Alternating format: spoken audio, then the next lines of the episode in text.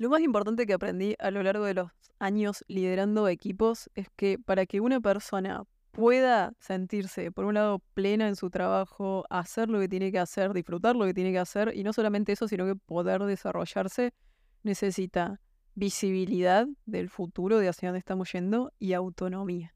Para ese desarrollo, nosotros tenemos que tener un proceso con la persona, desde que entra hasta que ya está en el nivel de no depender de vos y poder seguir tomando sus propias decisiones para gestionarse en el día a día.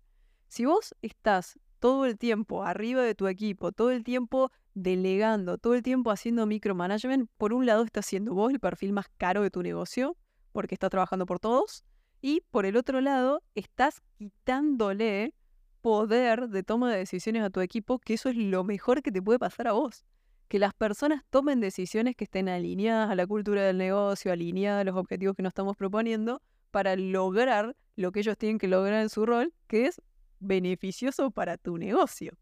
¿Cómo logramos eso? Teniendo un proceso en distintas etapas que nos ayuden con las personas que entran en el equipo.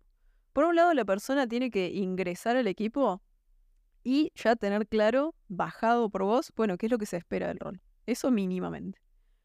Por el otro lado, vos sabiendo lo que se espera del rol, las tareas, los objetivos, ¿verdad? Lo que vas a hacer es hacerle una inducción de cómo trabajan ustedes en el equipo. Y si no tenés una inducción armada y no tenés un proceso de trabajo con tu equipo, te recomiendo que hagas mi workshop de equipos ganadores en donde te muestro toda la estructura de cómo trabajamos con mi equipo en el día a día. Las herramientas que usamos, todo. Por el otro lado, tenés que tener una instancia en donde vos le mostrás, la persona te mira y escucha. Tenés que tener otra instancia en donde la persona hace y vos estás ahí por cualquier consulta que tengan sobre lo que sea que estén haciendo. O estás ahí a disposición, ¿no? Tienes ese momento de hacer. Y después tenés la instancia en donde la persona ya hace y sigue hacia adelante.